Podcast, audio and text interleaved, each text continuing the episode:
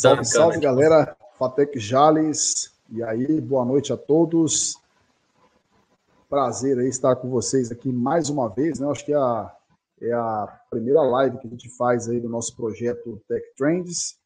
E eu quero já de antemão agradecer a todos vocês que nos ouvem, que nos assistem.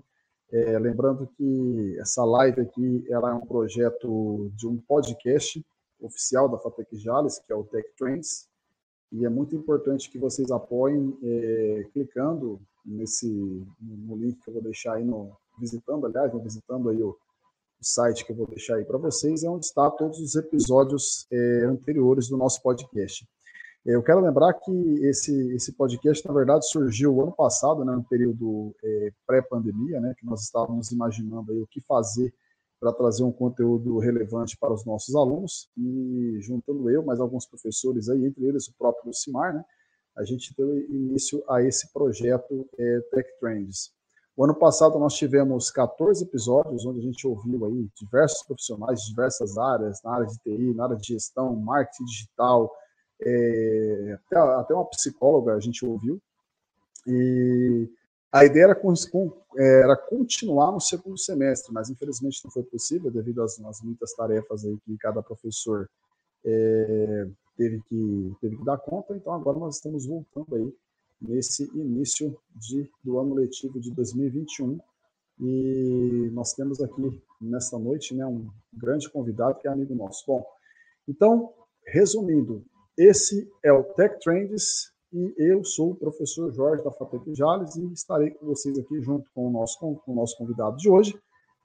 E também nós temos aí dois coordenadores aqui nos, no, no background, aqui no, nos ajudando, tá? Então eu vou chamar um por um aqui para que eles um salve para vocês aí. À medida que a conversa for rolando, a gente vai chamando eles aí. Deixa eu chamar primeiro o Thiago aí. Ô, Thiago, dá um salve para a galera aí, Thiago. Boa noite. Obrigado por ter vindo aí participando com a gente. Fala pessoal, boa noite, tudo bem? Boa noite, Jorge. Mais uma vez, parabéns aí pelo projeto, por ter continuado esse projeto agora no ano de 2021. E agradecer aí ao nosso amigo Lucimar por ter aceito o convite, por estar aqui conosco e abrir a sequência de lives aí do nosso Tech Trends no ano de 2021. Valeu, pessoal, tamo junto, é nós.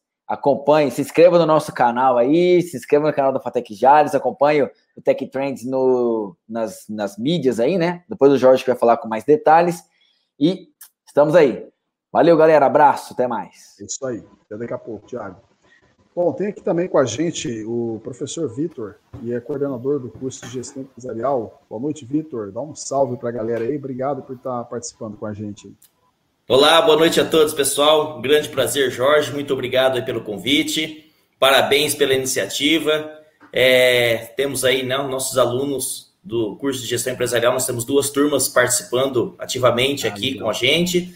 É, e a nossa proposta, né, com base aí no convite de vocês, vamos ampliar isso, vamos trazer temas que sejam de relevância para todos os nossos alunos, para que possamos, né, qualificá-los cada vez melhor. Muito obrigado, parabéns pela iniciativa. Tamo junto. Precisou, é só chamar, estamos aqui acompanhando. Obrigado. É isso aí. Tamo junto aí. Valeu, Vitor. Pessoal, então olha só, hoje é dia 8 de março e parabéns aí para as mulheres do nosso, da nossa FATEC e para as mulheres de todo o Brasil, né? Grande abraço para vocês aí. É, nós quatro aqui somos casados, né? Temos esposas, então se eu esquecesse aqui de, de homenageá-las aqui, eu acho que eu enfrentaria problemas aqui em casa. Mas você, fatecana, ou você que nos acompanha aí, é, parabéns e obrigado por nos, por nos suportar, né? Porque não é fácil aguentar nós homens, não, tá? Mas vamos lá, hoje é dia 8 de março e esse é o 14 episódio do Tech Trends e nós estamos recebendo aqui nesta noite, com muito carinho, um, uma pessoa que a gente aprendeu a admirar bastante, que é o professor doutor Lucimar Sasso. Né? Lucimar, ele é professor da FATEC Jales, da FATEC Rio Preto, é, além de ser investidor no mercado de capitais, educador financeiro, empreendedor e autor de diversos livros sobre finanças e bolsas de valores. Né? É, Lucimar, muito obrigado por ter aceito o nosso convite. Eu sei que a sua agenda é muito apertada, ainda mais nesse momento que nós estamos vivendo na Bolsa de Valores, nessa né, oscilação maluca aí. Hoje tivemos mais uma, mais uma notícia bombástica aí que causou é, uma certa, uma certa é, euforia negativa, né, aí, por, se é que existe isso né, no mercado. Inclusive, você vai até comentar sobre isso depois. Mas é, muito obrigado e seja bem-vindo aí ao nosso Tech Trends e dá um salve para a galera para a gente começar. Show de bola. Pessoal, muito boa noite a todos, né? Sejam bem-vindos aqui a, ao evento né, organizado pela Fatec Jales, pelo professor Jorge, o Tech Trends temporada 2, né, Jorge? Isso. É um prazer enorme. O Jorge já vem me convidando faz tempo para eu participar. Falei, Jorge, me convida para 2021, que está meio enroscado, né? 2020 foi um ano bem complicado, bem turbulento. E agora estamos aqui, graças a Deus, e tendo o orgulho aí de iniciar, iniciar a nova temporada, a segunda temporada do Tech Trends aqui, do professor Jorge, da FATEC de Jales. Obrigado ao professor Tiago, professor Vitor, que está aqui com a gente também no background, nos acompanhando. Boa noite a todos os alunos da FATEC de Jales, que estão aqui nos assistindo também. E boa noite aos nossos amigos e aos nossos ouvintes de fora também. Eu convidei bastante gente aqui, os nossos alunos do curso de Bolsa. Convidei o pessoal que está na nossa comunidade, galera da Bolsa também. Todos os nossos familiares aqui assistindo. Eu já vi que tem o, o Claudinei aqui, é o meu amigo, está assistindo. Tudo bem, Ney? Um forte abraço. Estou vendo meu pai e minha mãe aqui assistindo também. Seu Mário e a dona Geralda. Um forte abraço. Estão lá em Neves Paulista, tentando ficar trancados né, na quarentena, mas não está fácil.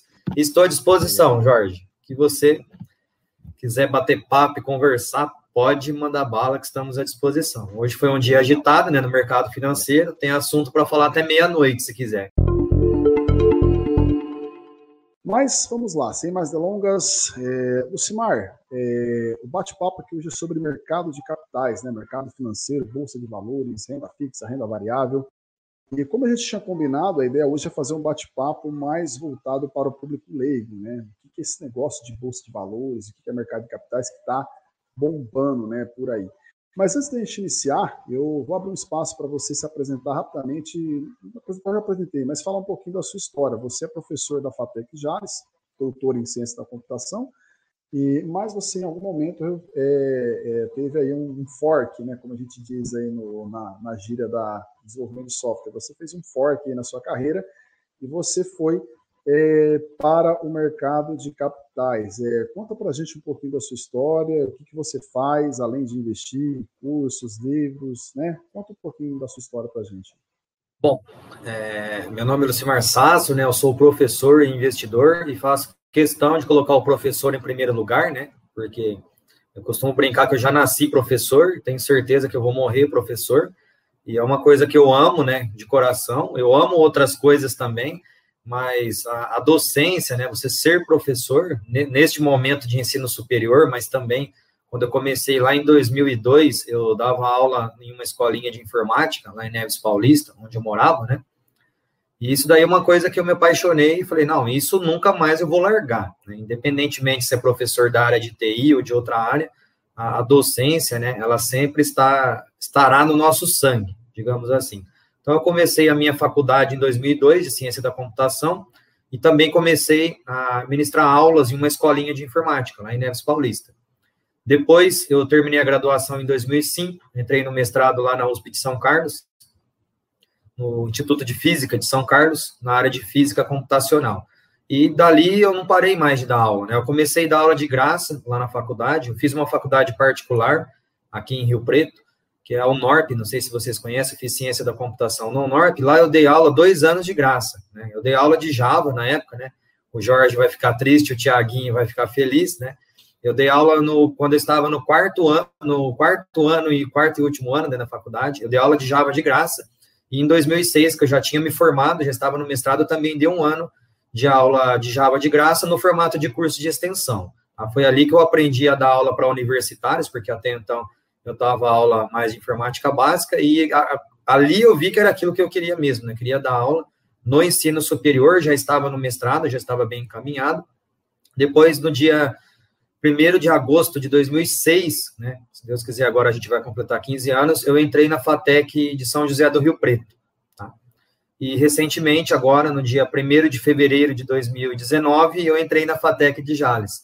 Então, na FATEC de Jales eu ainda sou calouro, e na FATEC Rio Preto já temos um pouquinho mais aí de casa.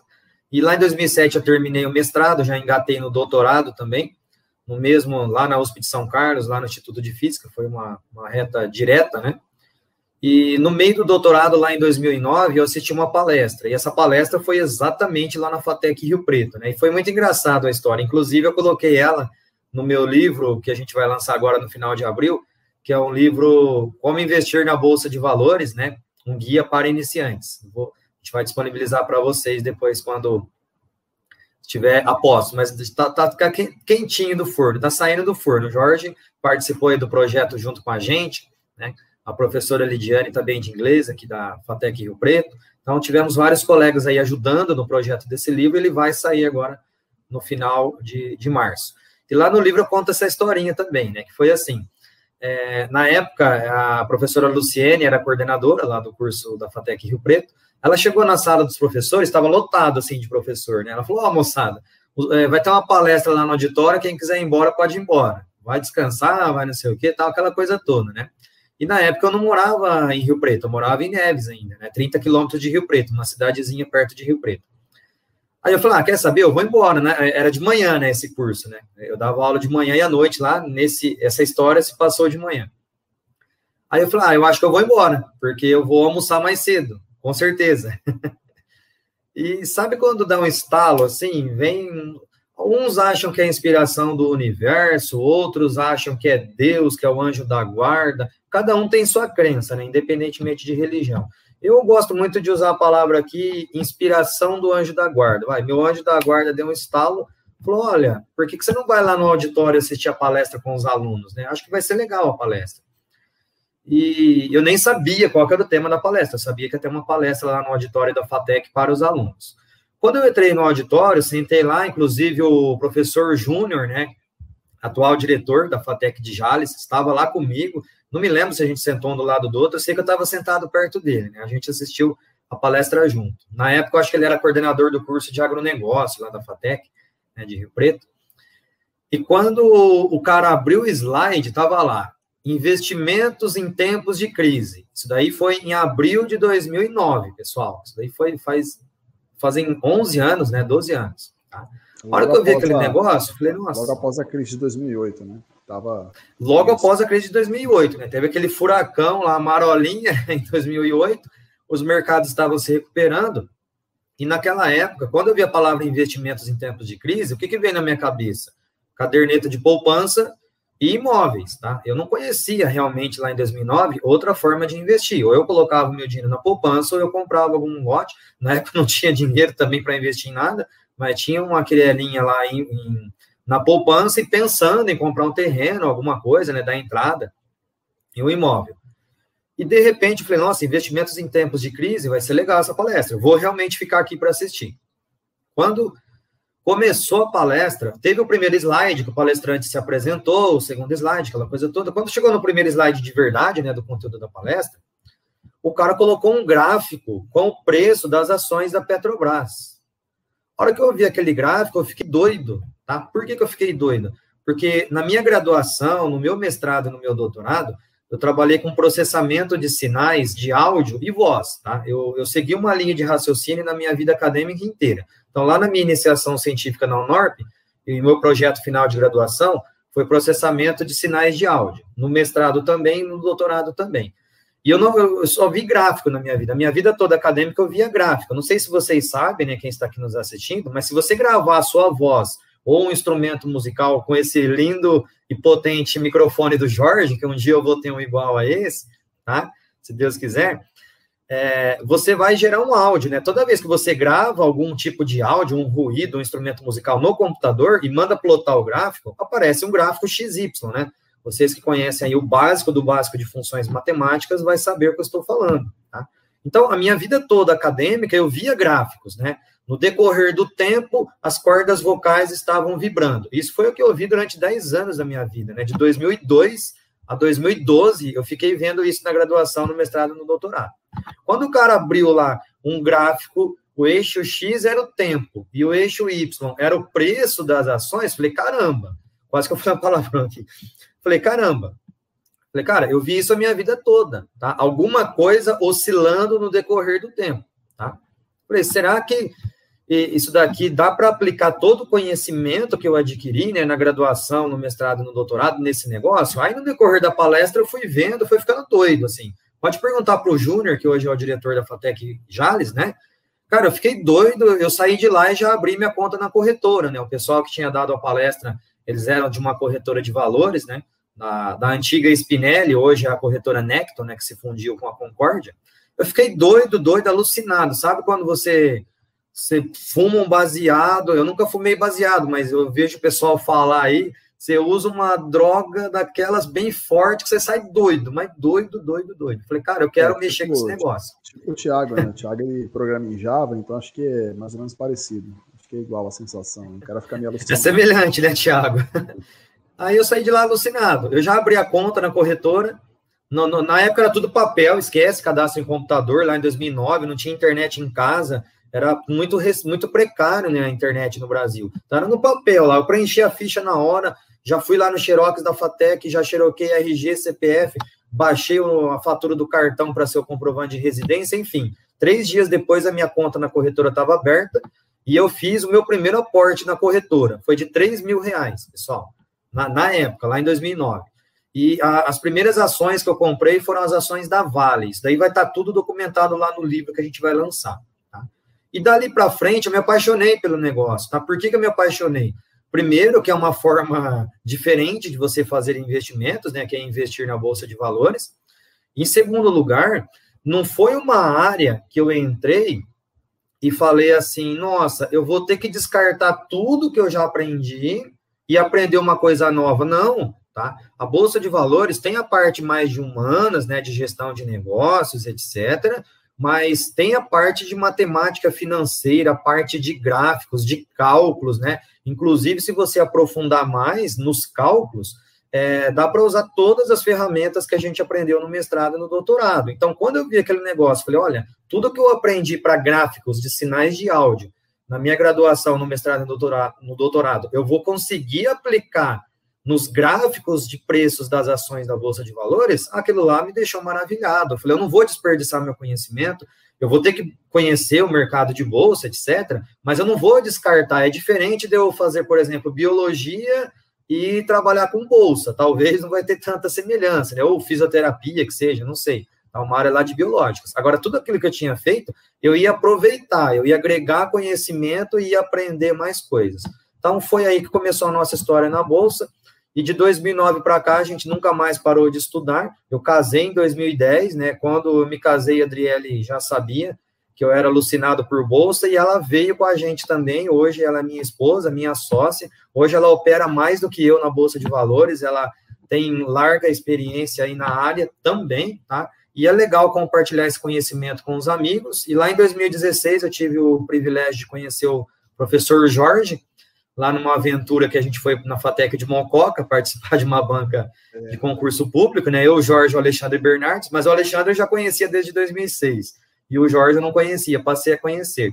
E aí o Jorge também vai daqui, vai de lá, e de repente ele começou a investir, ele fez o curso com a gente também, e hoje o Jorge é um grande é investidor da Bolsa de Valores é. também, em termos de conhecimento de capital. Grande, entre aspas, né? É, naquela época, Lucimano, na verdade eu já investia é, no mercado financeiro, mas é, eu não estava ainda no mercado de renda, é, renda variável, né? Eu até tinha lá uns fundos de investimento, multimercado, fundo de, de renda fixa, mas eu não, tinha mexido com bolsa de valores. E depois daquele bate-papo que a gente teve, foi onde eu, eu tive a coragem de colocar o pezinho ali, né, e, e começar. Vamos lá, Lucimar. É, a ideia aqui hoje, então, é dar uma visão geral do que é o mercado financeiro. Então, a primeira perguntinha vem aí. Tá, o que, que é o mercado financeiro? Porque a gente vê toda essa discussão, toda essa conversa, gente percebe né, que é, de 2020 para cá, né, acho que a Bolsa dobrou a quantidade de investidores. Né? A gente tinha cerca de um milhão e pouquinho, hoje nós temos quase mais de 3 milhões de, de investidores.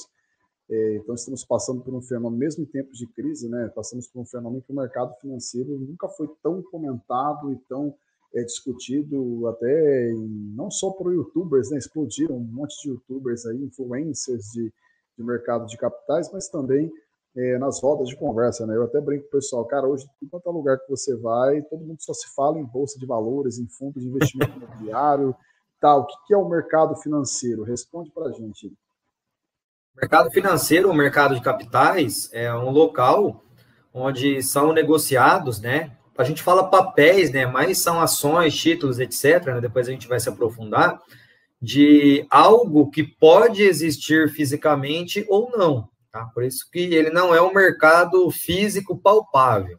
Então, dentro do mercado financeiro, a gente, come, é, a gente costuma dividir em duas partes. Né? O, investimento no mercado financeiro, a gente pode subdividir em duas partes. O investimento em renda fixa e o investimento em renda variável.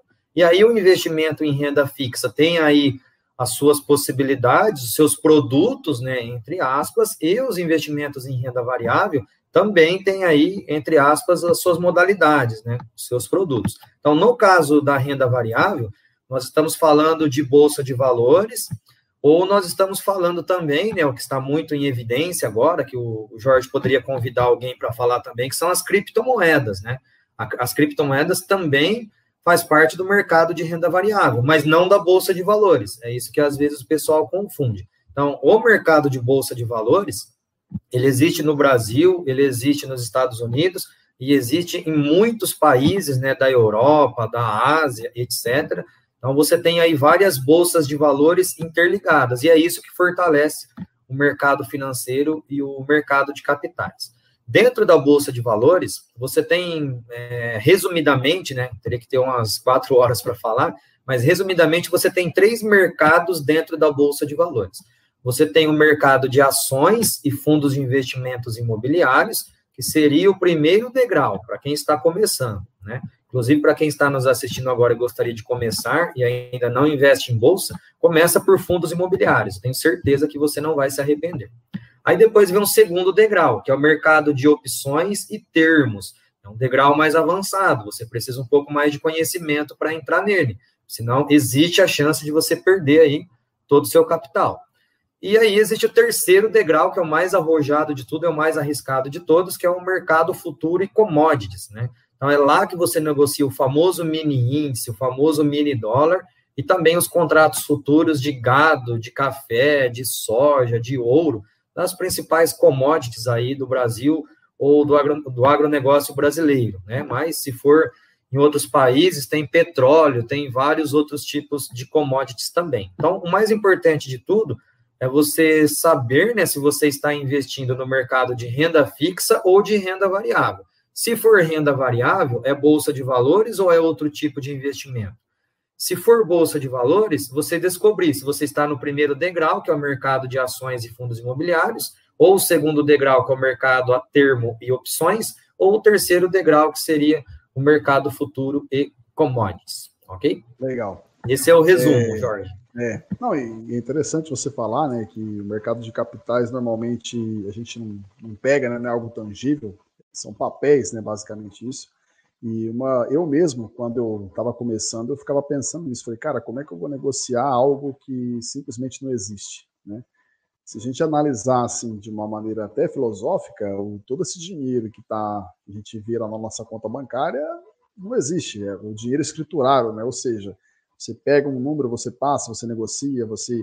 Hoje em dia, inclusive, os bancos fazem muito isso, né, de comprar dívidas de outros bancos, emitir títulos de dívidas. Então, assim, é, uma, das, uma das resistências que eu tive no começo foi justamente isso. Falei, cara, é, até para reforçando o que o Silmar disse no começo, para mim, investimento era poupança, era imóvel, não tinha outra coisa. Né? Mas a partir do momento que você se aprofunda, realmente você tem muito mais opções, mas é óbvio que a gente tem que, tem que estudar um pouquinho aí, que não é tão simples assim, né?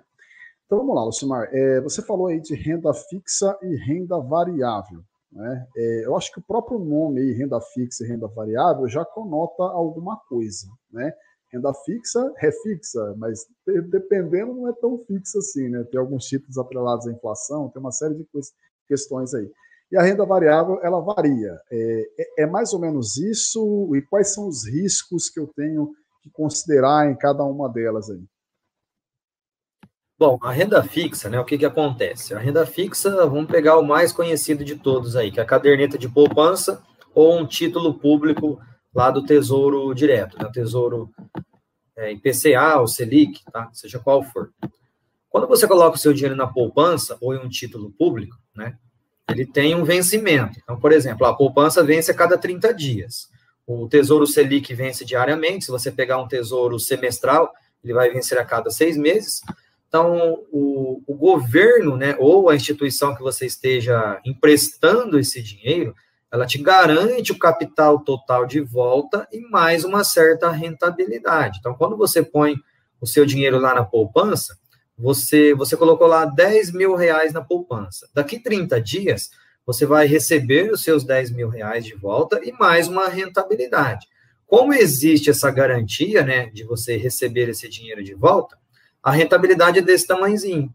Então, quanto menor o risco, menor a rentabilidade. Quanto maior o risco, maior as possibilidades de ganho. Então, isso basicamente é o que é a renda fixa. Se for o tesouro direto, é, é semelhante, né? O funcionamento, se for um tesouro de seis meses, né? Um título público que vence, né?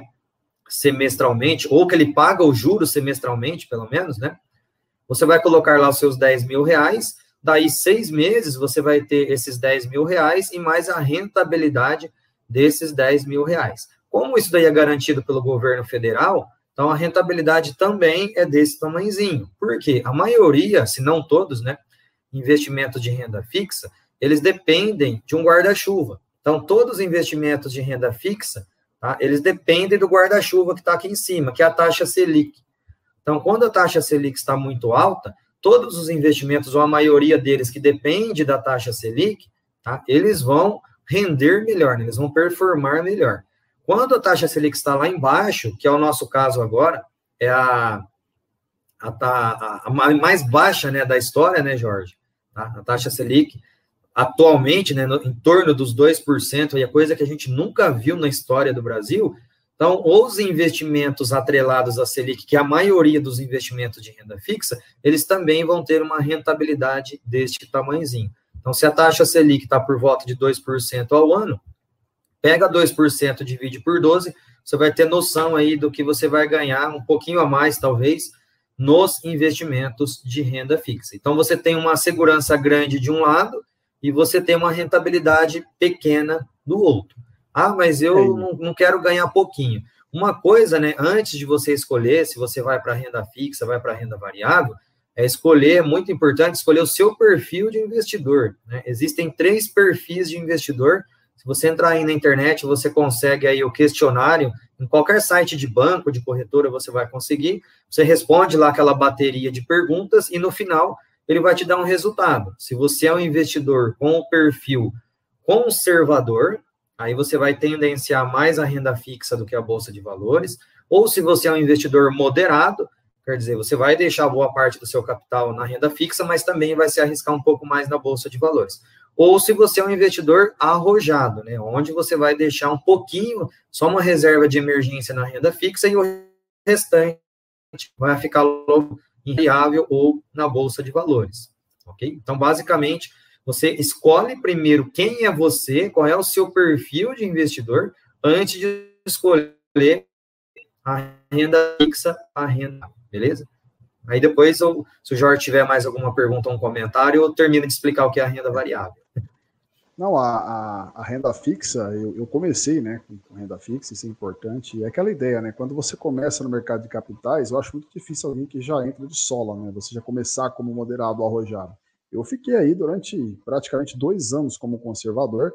Peguei a Selic a 12,5%. Rapaz, fiz um, algumas aplicações de médio, de médio prazo lá que a coisa bombou, hein? Selic a 12,5% ao ano é, então, assim, é, para quem era conservador na época, estava muito bom, né? 12,5% ao ano foi excelente. É, mas realmente, depois teve essa queda e a gente teve que começar a ver outros investimentos aí.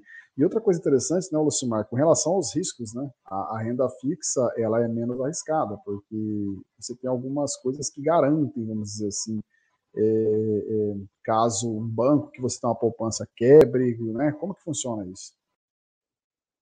Existe uma, uma segurança para o investidor que é garantido pelo Banco Central, né, que é o FGC, que é o Fundo Garantidor de Crédito. Então, quando é, você tem um banco, né, se eu falar assim, ah, eu e o Jorge vai abrir um banco, tá? Não é assim que abre um banco. A gente precisa de milhões de reais aí para abrir um banco, só que parte do capital do banco, ele é guardado lá no Banco Central como garantia, exatamente para o Fundo Garantidor de Crédito. Então, se um banco quebrar, ou se uma caderneta de poupança quebrar, etc., cada investidor, por CPF, por banco, tem o direito de receber de volta até 250 mil reais. Então, se você investiu lá, por exemplo, 250 mil reais no Banco do Brasil e o Banco do Brasil quebrou, você vai receber esses 250 mil reais de volta.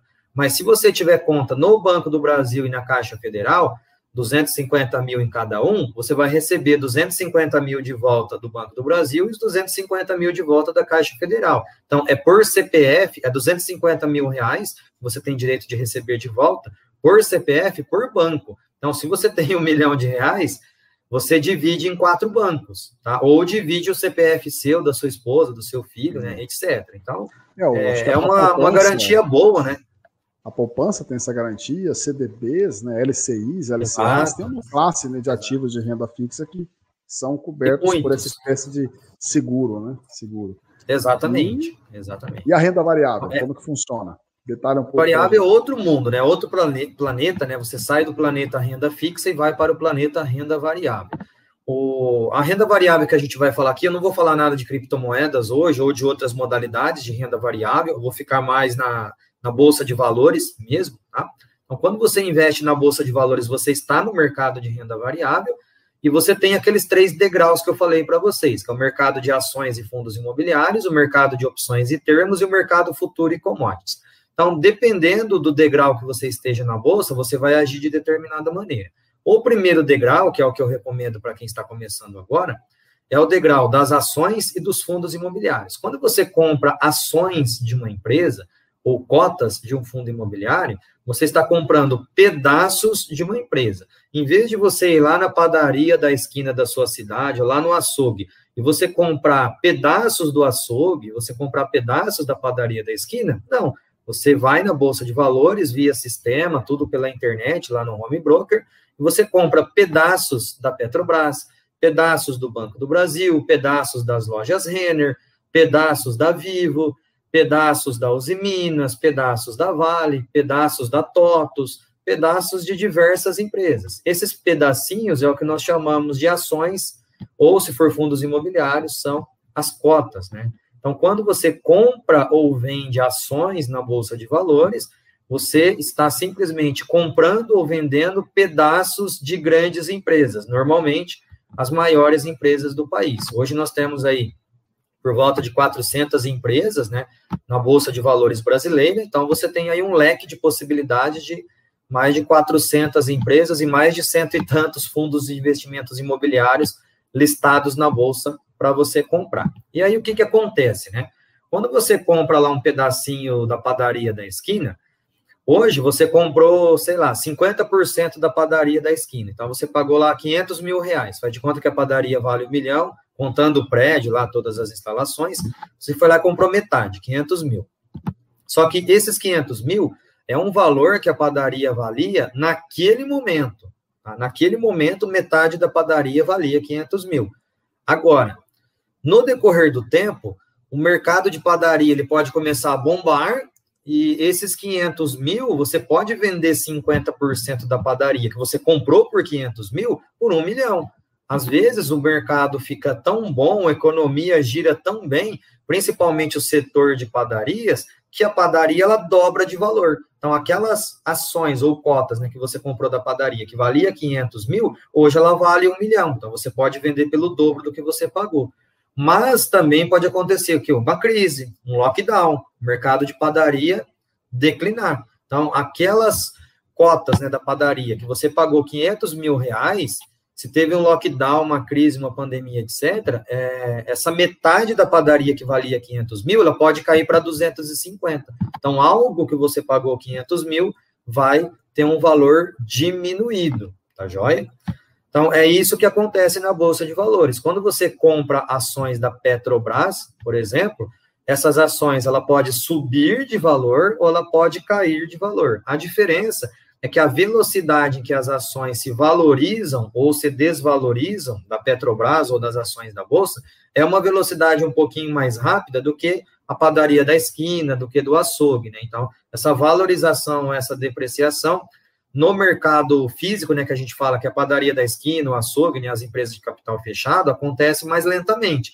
Na Bolsa de Valores é todo dia, né, de segunda a sexta, das, da, das 10 da manhã até as 5 da tarde, é aquela loucura, né, a ação da Petrobras subiu, caiu, as notícias impactam muito mais do que as empresas ao nosso redor, né, aqui do nosso bairro, notícias políticas, notícias econômicas, né? Tudo que acontece no planeta acaba influenciando o preço das ações, mas no fundo, no fundo, comprar ações ou cotas de fundos imobiliários é comprar pedaços de empresas. Então você compra esperando a valorização ou compra esperando lucro, né? Quando você compra a padaria da esquina, você não compra somente pela valorização, você compra para esperar essa padaria ter lucro e ela te pagar parte desse lucro. Se você tem 50% das ações da padaria da esquina, você deseja receber 50% do lucro líquido. Na bolsa de valores é a mesma coisa. De acordo com o número de ações que você tem, você vai receber o que nós chamamos de dividendos, que é parte do lucro da empresa que é repartido com você. Beleza? Certo. É, inclusive, tem muitas estratégias nesse universo da bolsa de valores, né? Tem gente que compra esperando a valorização e já faz o que a gente chama de swing trade, né? Depois de, um, de alguns dias ou meses ele consegue lá um objetivo, ele já vende. Tem gente que trabalha com day trade, né? Comprando e vendendo todos os dias, aproveitando essas oscilações diárias é, que tem aí na, na bolsa. É, tem gente que compra para segurar, que é o meu caso, né? Eu me considero um holder, né? Um cara que vai comprar para segurar, porque eu penso no, no médio e longo prazo, mesmo porque eu eu não tenho tempo né, para ficar em cima do mercado financeiro, então acredito que o meu perfil é dentro da renda variável, eu sou conservador por conta disso, porque eu, eu tenho alguns papéis que eu, eu é para médio e longo prazo. Eu penso em daqui no mínimo horizonte de 10 anos, hein, entendeu? Então, é, é, então a gente vê que tem, além dessas estratégias, o Lucimar, né, tem a estratégia dos dividendos, né, óbvio que conforme você vai recebendo os dividendos, você vai reinvestindo ou naquele, naquela mesma ação ou em outras ações, né? É, e o legal do, dos fundos imobiliários é justamente isso, né? Todo mês cai alguma coisinha lá, né? É, porque você recebe o aluguel desses, desses empreendimentos imobiliários. Já as ações têm empresas que pagam dividendos é, trimestralmente, semestralmente e anualmente, por aí vai, tá? É, além dessas estratégias é, que você citou aí, que a gente citou aqui, Lucimar, existem outras estratégias que é, o investidor, mesmo aquele iniciante, ele pode é, é, usar para ganhar dinheiro, para ou eu digo não ganhar dinheiro, mas pelo menos ter ali uma, um retorno maior do que a poupança, né? Porque a poupança, se você parar para calcular, é um negócio que não compensa de jeito nenhum, né? Compensa a reserva de emergência, né? Mas pensando aí no médio e longo prazo, a gente tem que fugir da poupança. É, enfim, se tiver algumas outras estratégias, eu sei que tem muitas, mas se você puder dar um resumo para a gente, seria bacana. Bom, uma estratégia que a gente gosta muito, né, que eu e o Jorge fazemos, né, é uma estratégia que se chama estratégia de financiamento, né? Essa estratégia ela une um pouquinho o mercado de ações com o mercado de opções. Então, você que já tem ações compradas para o longo prazo, para receber dividendos, para receber juros sobre o capital, Tá? Você tem duas possibilidades para aumentar a renda dessas ações. Então, além de receber dividendos, além de receber juros sobre o capital e além de receber as bonificações, você pode receber o aluguel dessas ações. Então, você tem as ações, você é o dono dessas ações, você empresta essas ações para outra pessoa. Então, isso daí nós chamamos de aluguel. Tá? Você vai ser o doador e o inquilino, digamos assim, vai ser o, o tomador. Você está emprestando para alguém essas ações. O que essa pessoa vai fazer com essas ações? Depende, tá? Ela pode fazer muitas coisas, inclusive a venda descoberta. Mas isso deixa para uma live mais avançada de bolsa, tá? Mas é, esse aluguel, você recebe ele por mês, né? Ou dependendo, a cada 15 dias, ou uma vez a cada dois meses, depende do contrato.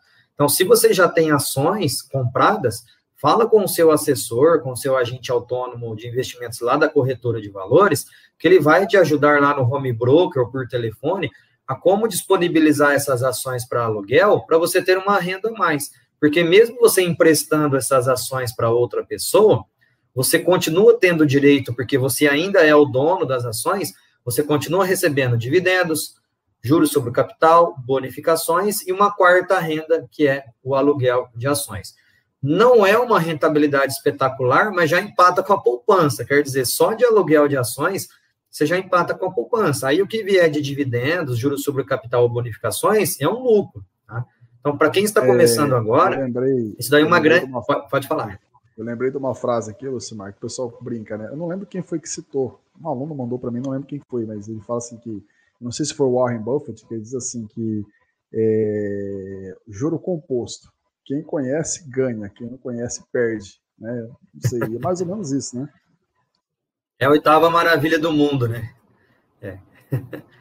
É isso daí. Então, assim, é, é, e é uma coisa que você não tem que fazer nada, né, pessoal? Você vai lá, compra as ações e deixa as ações lá paradinha. Avisa o seu assessor lá da corretora que você deseja disponibilizar essas ações para aluguel e pronto, você fica com as pernas para o ar, digamos assim.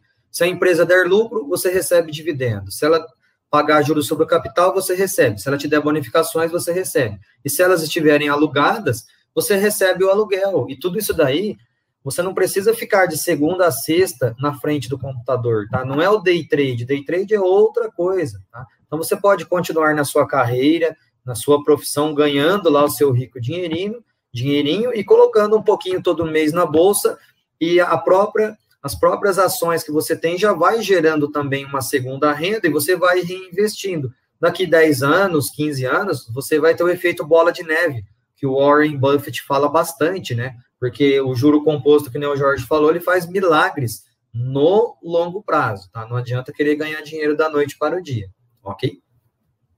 Legal. Ô, Lucimar, é, para começar, que, que, você indica aí para quem está assistindo a gente? Eu vi pelos comentários aqui que já tem alguns alunos que já investem no mercado de capitais, né? Inclusive tem alguns livros aí, depois algumas perguntas que se der tempo, viu, pessoal? A gente vai passar algumas perguntas. É, se não der tempo, depois a gente pode passar o contato do Lucimar. Lucimar, né, Lucimar, sempre bastante solícito, ele pode responder o e-mail aí na medida é, do possível. É, o, já que o Reinaldo comentou aí ó, a respeito do, do livro, Lucimar, eu participei do projeto do livro do Lucimar sendo o diagramador, né, e eu tive a oportunidade de lê-lo em primeira mão. E realmente, para quem está começando, é, para quem não conhece nada de bolsa, é um livro muito bom, muito fantástico e o melhor, né? O Lucimar vai liberar de graça aí, é, mas depois a gente volta a falar sobre isso, tá? Mas vamos lá, é, Lucimar, é, para começar, né, vamos imaginar que de repente essa live aqui vai ter o mesmo efeito que aquela palestra que você falou lá em 2009 teve em você. Né? Alguém aqui, alguns, alguns alunos, de repente vão falar, pô, legal, né, eu me interessei, é, quero começar que você indica, né, ou quais livros, ou o que, que eu tenho que fazer para começar aí a, nesse, nesse mundo aí do mercado de capitais? Bom, você tem dois estudos diferentes, tá? E eu recomendo você fazer as duas coisas ao mesmo tempo. O primeiro passo é a parte operacional. Então, primeira coisa, como que você investe na prática, né, na bolsa de valores? Você tem que ter uma conta bancária, seja lá qual for o seu banco, Banco Inter, Nubank ou os bancos tradicionais, né? Banco do Brasil, Caixa Econômica Federal, etc., ou os bancos privados. Então, você tem que ter uma conta bancária, uma conta corrente no seu nome, no seu CPF, tá? Não pode ser conta de outra pessoa. E depois você vai entrar na internet, vai digitar corretoras de valores, né? Você vai ter que se cadastrar em alguma corretora de valores. Hoje nós temos mais de 70 corretoras aqui na Bolsa Brasileira. Quando eu comecei lá em 2009, tinha meia dúzia, tá? hoje tem bastante. Então, o primeiro passo é você ter uma conta bancária e o segundo passo é abrir uma conta em uma corretora de valores. É tudo pela internet, tá? é um cadastro simples, bem tranquilo, às vezes pede foto do RG, do CPF, do comprovante de residência, não tem problema, tá? você vai lá e, e abre a sua conta na corretora. Quando a, a, conta da corretora estiver aberta, que normalmente é dois, três dias depois que você solicitou, aí sim você vai estar com a plataforma preparada. Aí você vai pegar o dinheiro que está no seu banco e vai passar uma TED para a conta da corretora, uma transferência normal. E ainda não tem PIX, tá? Infelizmente. Então você vai passar a TED da conta da sua corretora, do seu banco, por exemplo, Banco do Brasil, para a conta da sua corretora. Aí vai aparecer o saldo lá na sua conta da corretora. É ali que você vai estar preparado para apertar o primeiro botão comprar ou vender. Tá? E o mais legal é que lá na corretora de valores, ela também tem produtos de renda fixa. Às vezes, né, chega ao cúmulo de você ter o mesmo produto no banco, o mesmo produto na corretora de valores, só que na corretora de valores você tem taxas menores e rentabilidades maiores. Então não tem problema nenhum de você pegar o dinheiro que você tem no banco e levar para a corretora. Por exemplo, hoje eu não invisto mais um real pelo banco. Né? Se você fizer um raio-x da única conta que eu tenho em banco, que é no Banco do Brasil, tá? Você não vai encontrar um real investido. Ou o dinheiro está parado na conta corrente esperando ser gasto, ou eu já transferi para a corretora de valores para fazer os investimentos, tá bom? Então, tudo, seja renda fixa ou renda variável, eu faço tudo pela corretora de valores. Tudo bem? Então, esse é o primeiro passo na prática, né? Para você Inclusive, já sair investindo. Ô, Lucimar, só para complementar Oi? isso que você falou aí, eu já fiz isso, viu, pessoal?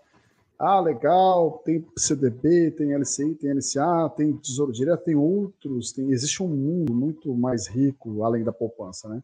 E aí, obviamente, conta no banco, a primeira coisa que você faz é intuitivo, você vai lá no seu banco e vai querer saber o que, tem lá, você vai no, no sistema online do seu banco, no aplicativo, e aí, é, eu lembro que na época, alguns colegas né, que já mexiam, no, já atuavam no mercado financeiro, e falaram para mim, falaram, faz uma comparação, pega lá e assim, é a dica que eu dou para o pessoal, desbancarize seus investimentos. Né? Banco, acho que é só para manter uma, uma, uma, conta corrente, de repente uma conta poupança para uma emergência rápida, mas investir pelo banco, eu não sei agora, mas naquela época que eu fiz essa comparação, não tinha condições. Você tinha que partir para a corretora mesmo. Perfeito, show de bola. Agora, qual que é o segundo passo, né? Assim, primeira parte, a parte mais técnica, né? Parte mais prática de abrir conta no banco, abrir conta na corretora e transferir o dinheiro. Aí, e aí, como que faz, né? O, o dinheiro está parado lá na conta da corretora. Por onde que você começa? Aí você vai ter que começar a estudar. Você vai ter que estudar o que é ações na bolsa de valores, você vai ter que estudar e buscar conhecimento.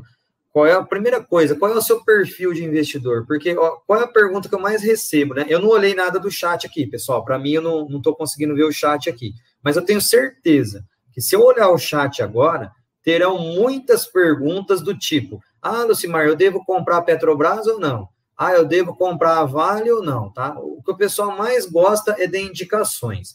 E é muito complicado você falar para um ser humano o que ele deve comprar e vender por um simples motivo, tá joia? Eu não conheço você profundamente, tá? Eu não tenho um raio-x. Os alunos e os clientes que a gente atende individualmente, né, nas consultorias individuais, a gente faz um raio-x, eu e a Adriele, com eles, entendeu? A gente fica uma hora ou duas conversando, tem várias sessões individuais de uma hora, para depois ele chegar na conclusão do que ele deve comprar e vender. Porque, ó, veja bem, você tem que me responder. Vê aí no, no chat, Jorge, se alguém perguntou alguma coisa do que comprar e vender. Só para eu usar o exemplo aí na prática.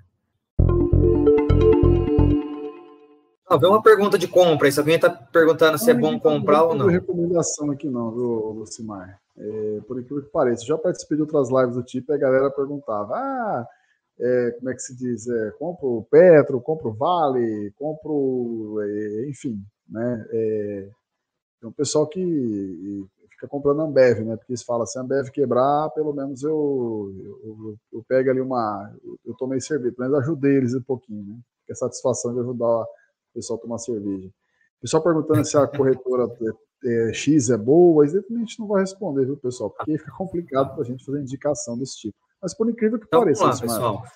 É, eu vou fazer um monte de perguntas e vocês vão responder essas perguntas. E quando vocês responderem essas perguntas, você mesmo já vai ter a resposta daquilo que você quer. Então, primeira coisa, qual é o seu perfil de investidor? Tá? Você tem que responder uma, um conjunto de questões e o teste vai te responder: ó, você é moderado, ou você é conservador, ou você é agressivo. É só entrar em qualquer site de banco, de corretora, que eles vão ter o questionário de perfil de investidor. Depois que você descobriu qual é o seu perfil de investidor, você vai responder a segunda pergunta. Qual é a minha intenção? Tá? Quais são meus objetivos e metas bem definidos para eu investir na Bolsa de Valores? Ou seja, por que, que eu estou investindo nesse negócio? Por que, que eu não vou comprar um terreno? Por que, que eu não vou colocar na poupança? Por que, que eu quero Bolsa de Valores? É, é a segunda pergunta que você tem que responder.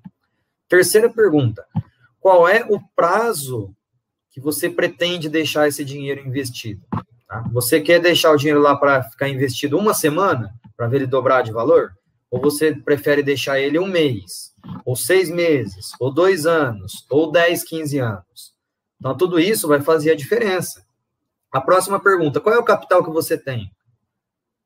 O capital que você tem é 500 reais, é mil reais, é 100 mil reais, é um milhão de reais? Você compreende? Então, olha quantas perguntas você tem que responder para mim para eu falar se você deve comprar Petrobras ou não, por exemplo. Outra coisa, Lucimar, as pessoas às vezes é um mito, né? Achar que para investir no mercado financeiro você tem que ter uma quantia enorme. Ah, eu preciso ter no mínimo 100 mil reais. É, galera, não. Você tem fundos imobiliários hoje que com 10 reais você compra uma cota de fundo imobiliário. Entendeu? Então. Exato. É, com corretagem zero. Né? Existem diversos produtos, né? justamente por isso. Não tem que ter. É, eu conheço pessoas, por exemplo, que sobra de 200 reais por mês, né? não ganha muito, o salário está apertado, mas tem a crise. Mas eles comentam comigo, Jorge, os 200, 300 reais que eu consigo sobrar no mês, cara, eu estou aplicando em fundo, em fundo de investimento imobiliário. Então, assim, a pessoa já tá, já entendeu o que, que vale a pena e com pouco dinheiro.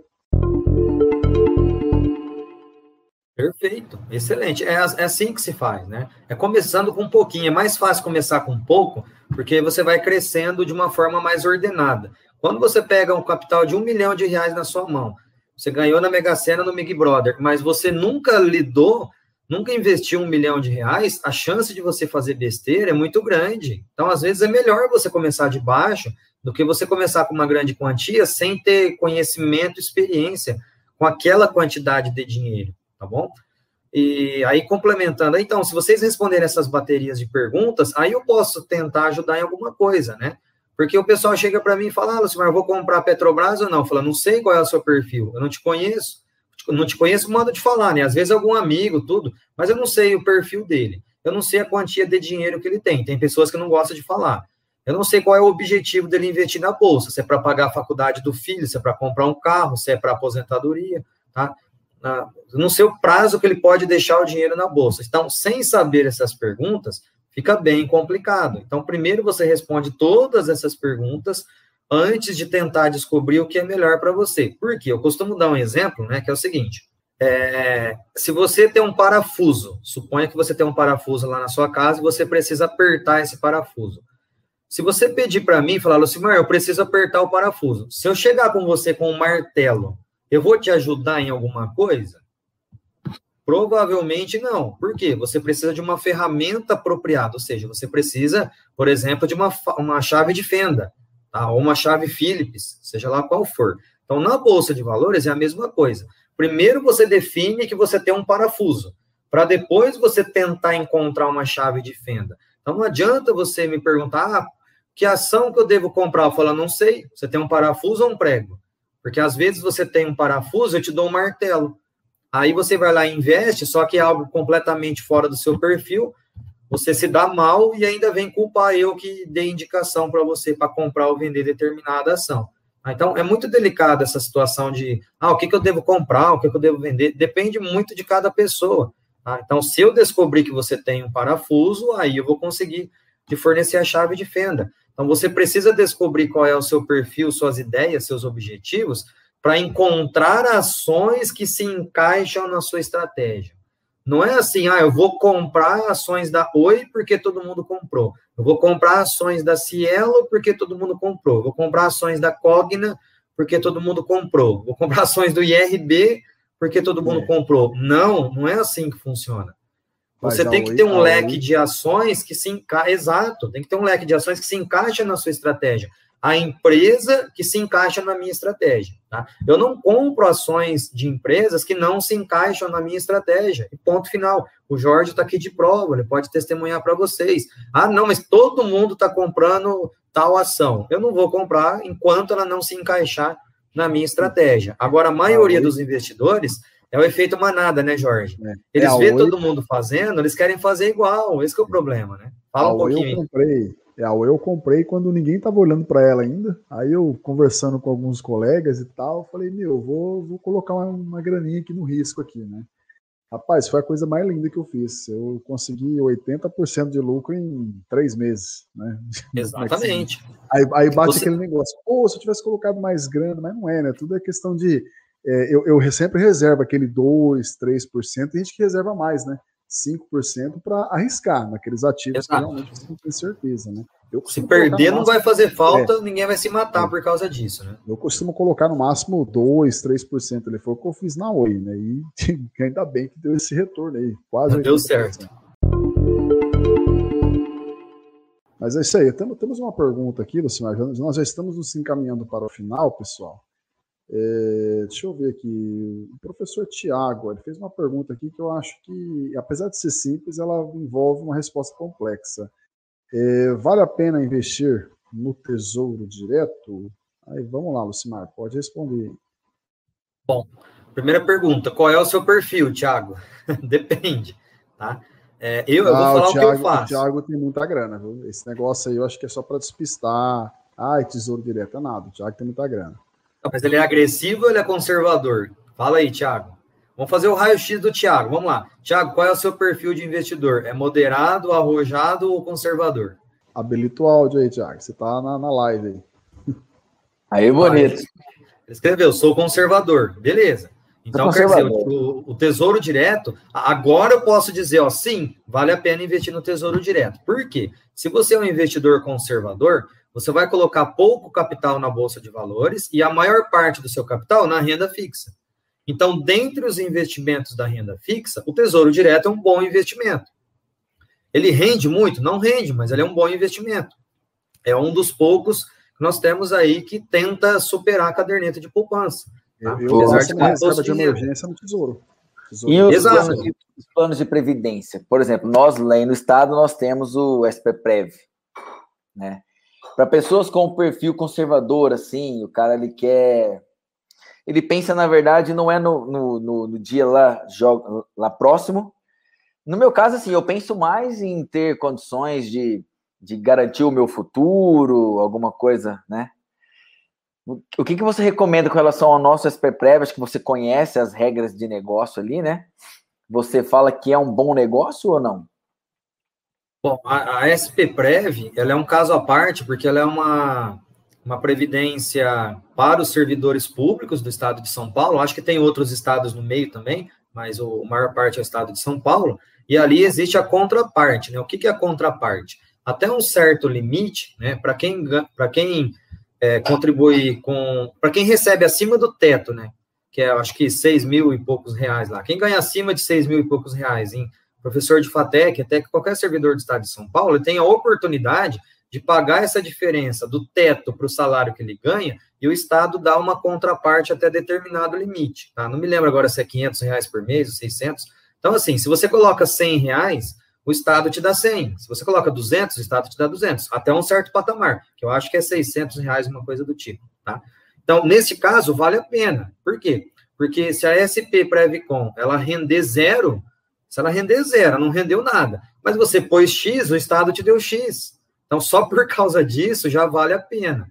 Tá? É. Quem trabalha em banco ou em algumas outras empresas também tem uma contraparte. Não chega a 50%, mas tem bancos que paga 30%, né? Então o cara vai lá põe 100. federal é 30%, pelo que eu andei vendo. 30%. Então, se o cara põe 100 reais, ele ganha 30. Então, quer dizer, eu olho por esse lado, tá? Eu não olho a rentabilidade.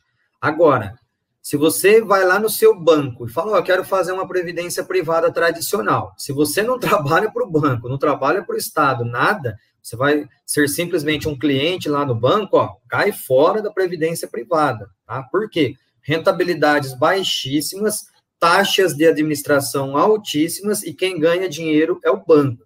Então, se não tiver contraparte de você por 100 reais e alguém te dá 30 reais que seja, 20 reais, não vale a pena investir em previdência privada. Saca o dinheiro e vai procurar investir em outras modalidades. tá joia? Legal. É, Comentário. Ô, Jorge, uma pergunta aí, pode?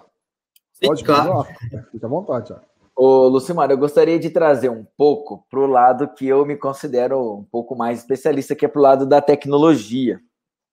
É, eu sei que temos alunos aqui da área de tecnologia, talvez eles estejam com a mesma dúvida, se bem que essa é uma dúvida que eu acho que deve ser a dúvida de vários.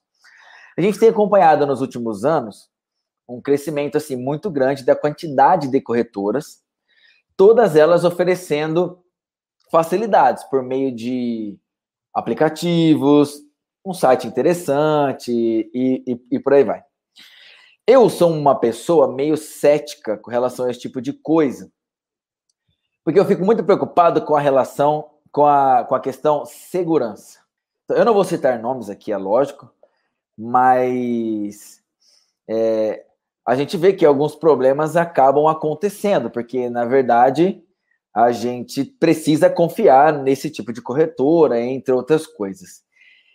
É seguro, Lucimar? Você tem alguma ressalva? Você tem alguma dica com relação à tecnologia? Essas, essas, eu tenho pessoas que até hoje, eu, eu, vou falar esse nome porque o pessoal citou aqui. Mas tem gente que citou, ah, o Nubank faz tal coisa, a Oraman faz isso, a XP faz isso, não sei o que, e tarará. É, todas essas corretoras que têm chegado aí, que têm chegado aí, elas nos dão um nível de segurança bacana, Lucimar? Confiável? Olha, é, já foi pior em termos de segurança, tá? Hoje está muito mais seguro do que quando eu comecei lá em 2009, tá? Hoje nós temos aí sistemas semelhantes aos dos bancos ou até melhores, tá? É, eu vou falar a corretora que eu utilizo. Eu utilizo a corretora XP, tá? Se eu não tiver o meu celular do meu lado, tá? Eu não vou conseguir me conectar. Então, é, se eu não estiver usando o meu computador com o meu celular, ou usar o meu próprio celular para conectar, eu vou ter muitas dificuldades. Isso às vezes acaba até sendo chato, às vezes eu vou usar o computador da minha esposa, ou da minha sogra, ou de algum outro lugar, e eu não consigo conectar, tá joia? A conta da minha filhinha, por exemplo, é, eu sou responsável, então dá um trabalho lascado para eu entrar, porque eu tive que colocar no meu celular, etc. Tal. Então, assim, quando você vai entrar, você tem o login, que é o número, você tem uma senha, tá? E você tem o token do celular, tá? No caso da XP, falando mais especificamente. Então você tem que entrar no aplicativo da XP. Ah lá, a Easy também eu, tem. Eu acho é, uma tendência da maioria, né, Jorge? as duas, eu uso a XP e a Easy Invest, ambas têm. Exato. Eu acho que é uma tendência, né? Então, assim, aí eu tenho que entrar no aplicativo do celular com meu login e senha e tem que gerar o token lá de dentro. Quer dizer, se a pessoa não tiver com uma arma apontada na minha cabeça, é dificilmente ela vai conseguir fazer algum tipo de fraude, tá? Esse é o primeiro momento. Agora, tem uma particularidade das corretoras que tem uma vantagem em relação aos bancos, uma, uma vantagem que os bancos não têm em relação à segurança, pela própria natureza do modelo de negócio das corretoras, que é o seguinte: corretora de valores não tem caixa eletrônico e não tem como fazer transferência bancária a qualquer horário do dia, não é Pix, não é nada disso, é só no horário do pregão, que é das, da, das nove da manhã às seis da tarde, tá?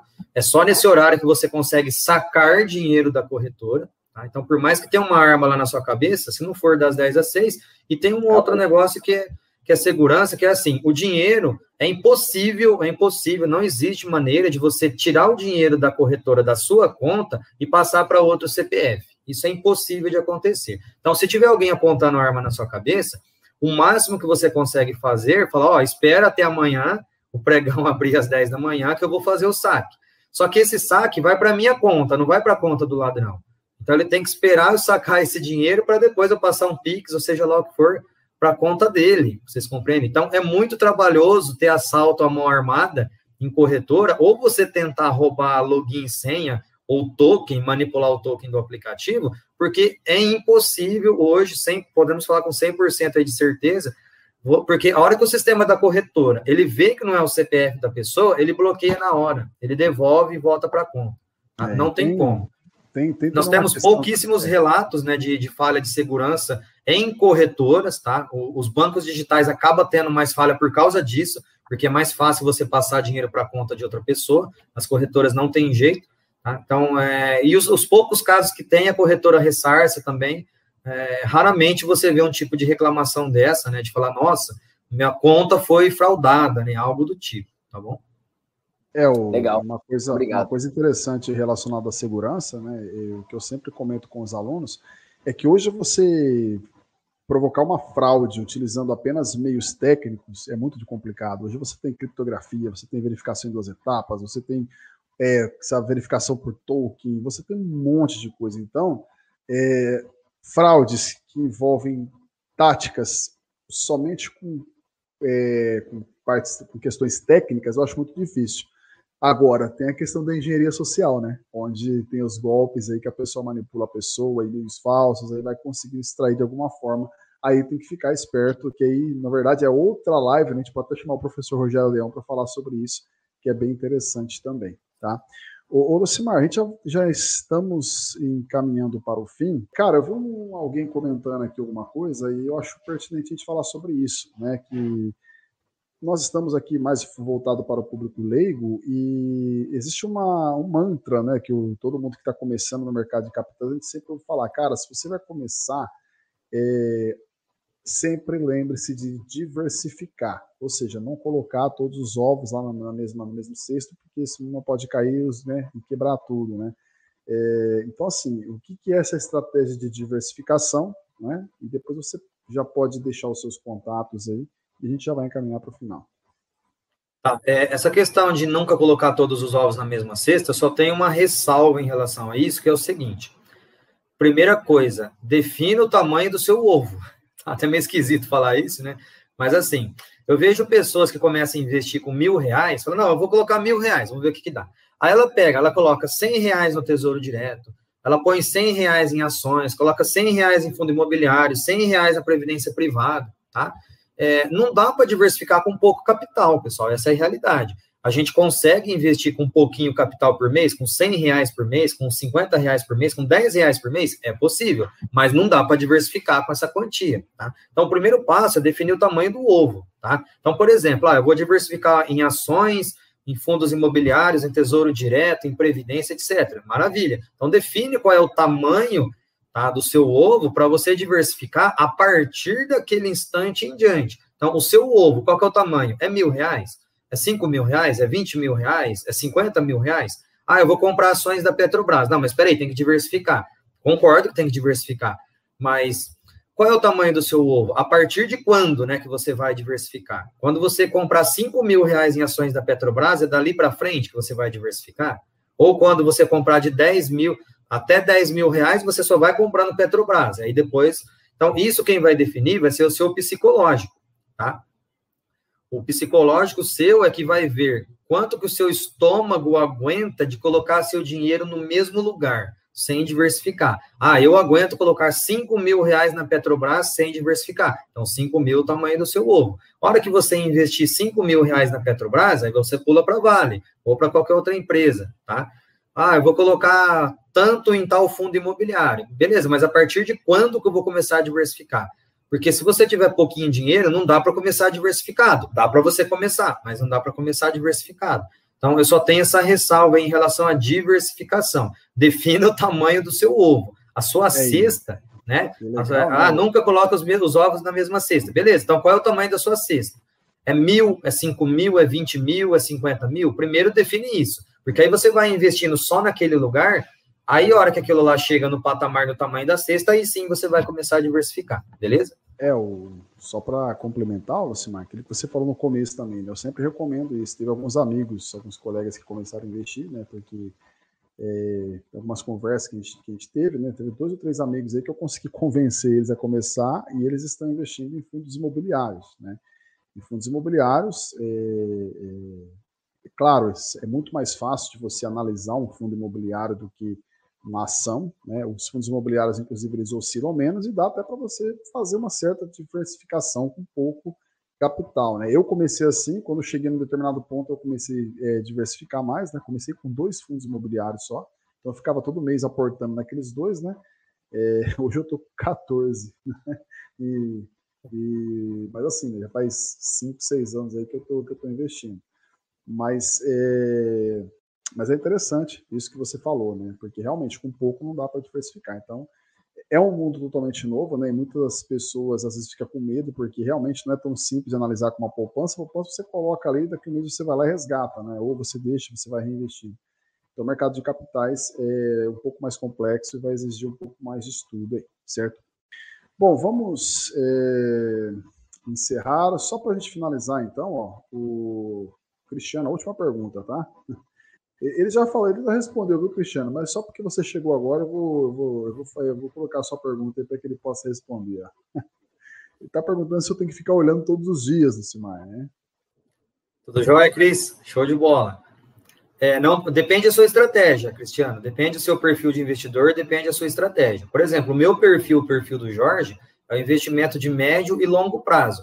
Então, a gente monitora pelo menos uma vez no dia, a gente entra no aplicativo, que pode ser no celular, no computador, tanto faz, a gente dá uma olhadinha e sai fora.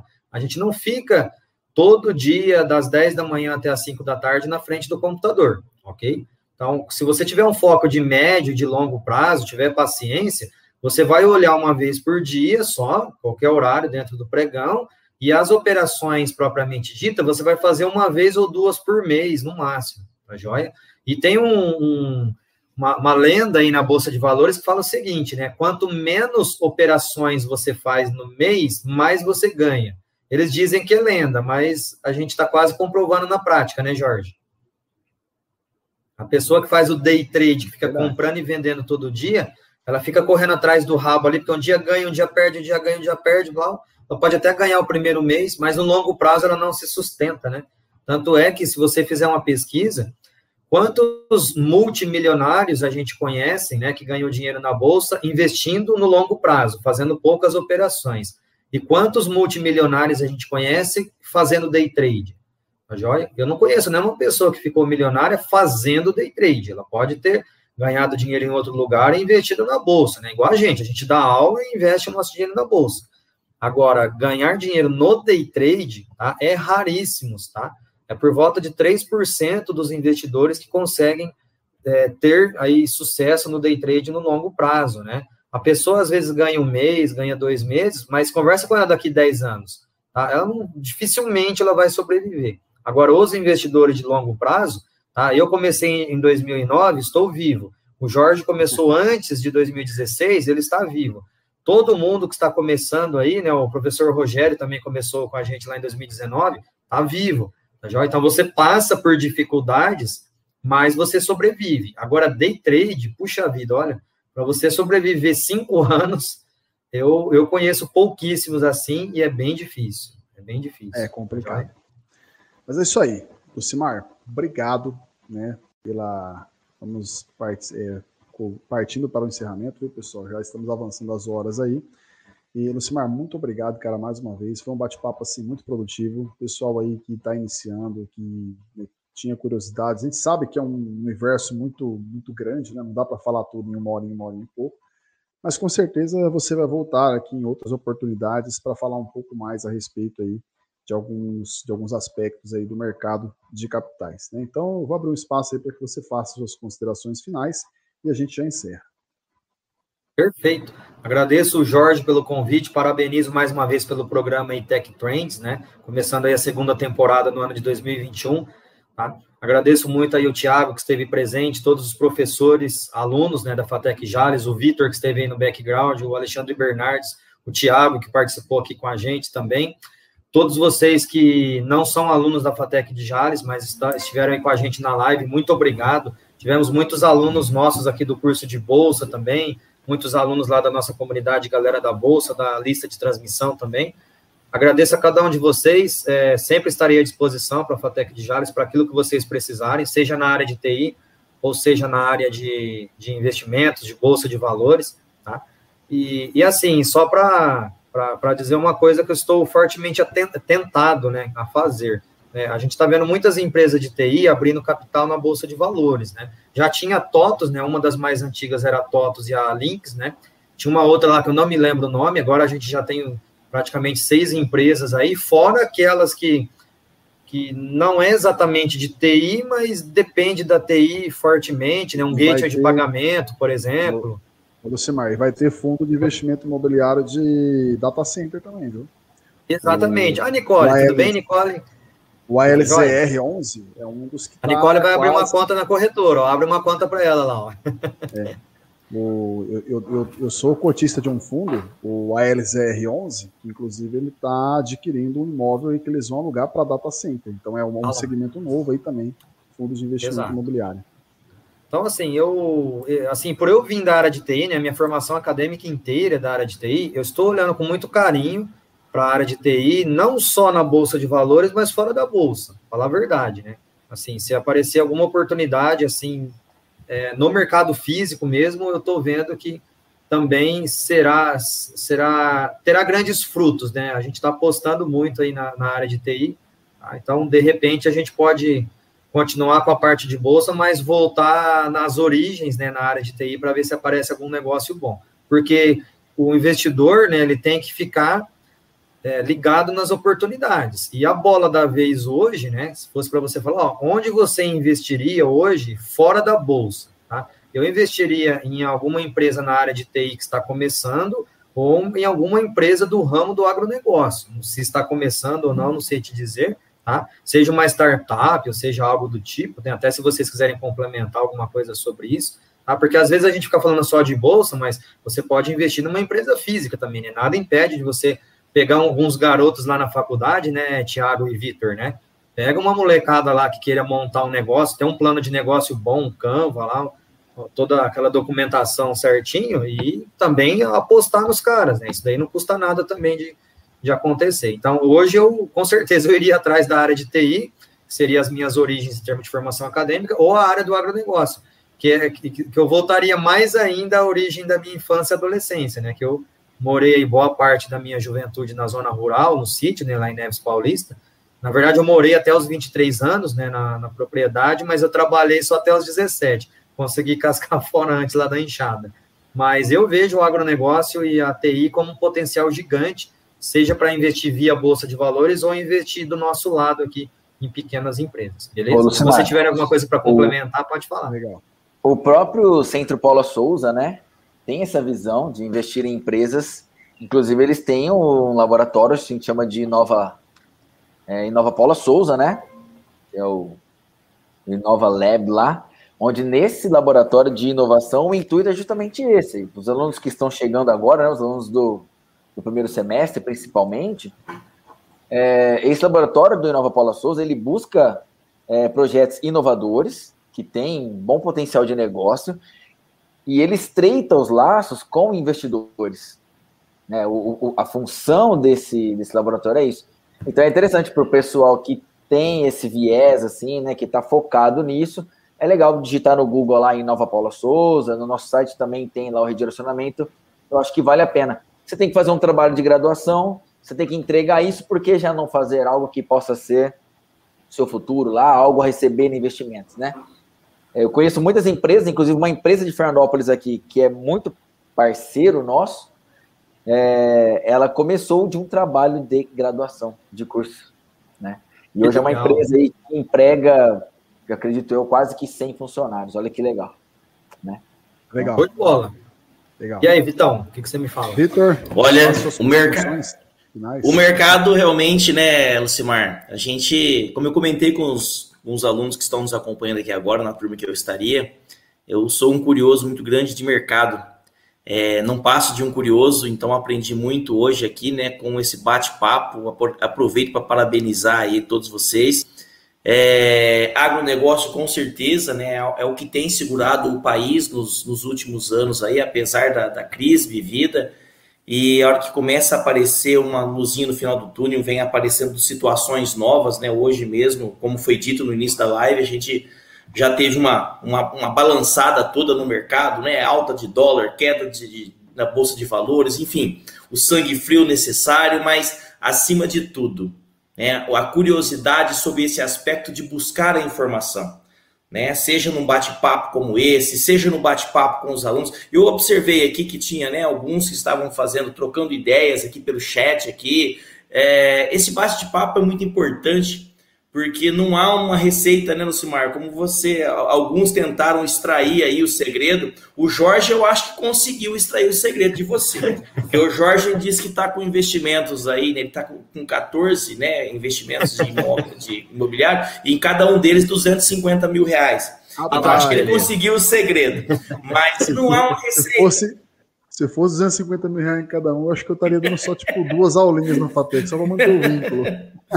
Então, veja bem, né, não existe receita, realmente, né, foi falado da Previdência, eu, eu concordo plenamente, isso por sentimento próprio, né, no caso da SP Prevcom, eu contribuo, a taxa máxima é 7,5%, tá, então eu estou nessa taxa máxima contribuindo, fiz com o banco por um período, sei lá, aproximadamente 18 anos, quando eu fui resgatar, 50% ficou lá de imposto de renda, de que, nossa, cara, fiquei, eu fiquei duas semanas muito triste, que eu deixei um carro no banco para o banco.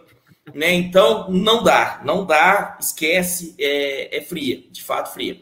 Mas muito obrigado aí, a gente aprendeu bastante e vamos buscar investimentos. Assim como disse o Tiago, né, no perfil de investidor, eu também sou muito conservador. Né? Acho que é melhor a torneirinha estar tá com uma, um fiozinho de água caindo, mas você ter certeza que você não vai passar sede. O fiozinho de água vai cair. Não adianta a torneira jorrar de uma vez e depois ficar fechada por duas semanas consecutivas. Aí não dá. Mas valeu. Obrigado aí por tudo, viu? É isso aí. Valeu, Vitor Simar. Deixe seus contatos aí, onde que a galera pode entrar em contato contigo, site, canal no YouTube, no Facebook, Pode colocar o meu site, que aí lá tem tudo. Lá redireciona para a parte dos ah, cursos do YouTube, lá já está tudo junto já. Coloca lucimarsasso.com.br. Exato. Lá já vai ter o WhatsApp também, o grupo Galera da Bolsa ou a lista de transmissão agora, para quem quiser. Entendi. Deixa eu criar aqui o banner. Então. então, quem quiser entrar em contato contigo, basta entrar no site aí, né? Perfeito. Tá? Pessoal, então, Vamos encaminhando para o final. Mais uma vez, Lucimar, obrigado aí pela, pelo apoio. Obrigado, professor Tiago. Obrigado, Vitor. Com certeza começamos com o pé direito aí, né? Com um excelente bate-papo sobre esse mercado financeiro. E teremos mais participantes, não, com certeza também falaremos com pratas da casa, né? Assim como o Cimaré, nós temos excelentes professores que têm assim grandes condições de vir aqui e falar sobre muitos assuntos, mas também é, iremos trazer aí é, é nomes é, do país todo. Eu tenho conversado com alguns nomes legais, eu, o Thiago também tem indicado algumas. Então, assim, a gente espera que esse projeto venha aí agregar conhecimento aos nossos alunos, independentemente do curso, se é gestão, se é agro, se é TI. A ideia é trazer conteúdo relevante para vocês aí. Lembrando que a live vai ficar gravada no, no canal aqui do, da, da FATEC. Se você não se inscreveu no canal, pessoal, senta o dedo aí no botãozinho inscreva-se aí, certo? É, lembra os seus colegas aí para se inscrever no nosso canal. A gente, nós queremos fortalecer mais esse canal de comunicação com vocês. E também ficará disponível lá no nosso podcast oficial, que é o Tech Trends, disponível pela plataforma Anchor ou e também no Spotify, no Deezer, no Google Podcast, nas principais plataformas de podcast aí, beleza? Então é isso, galera. Por hoje foi só e até a próxima e tchau.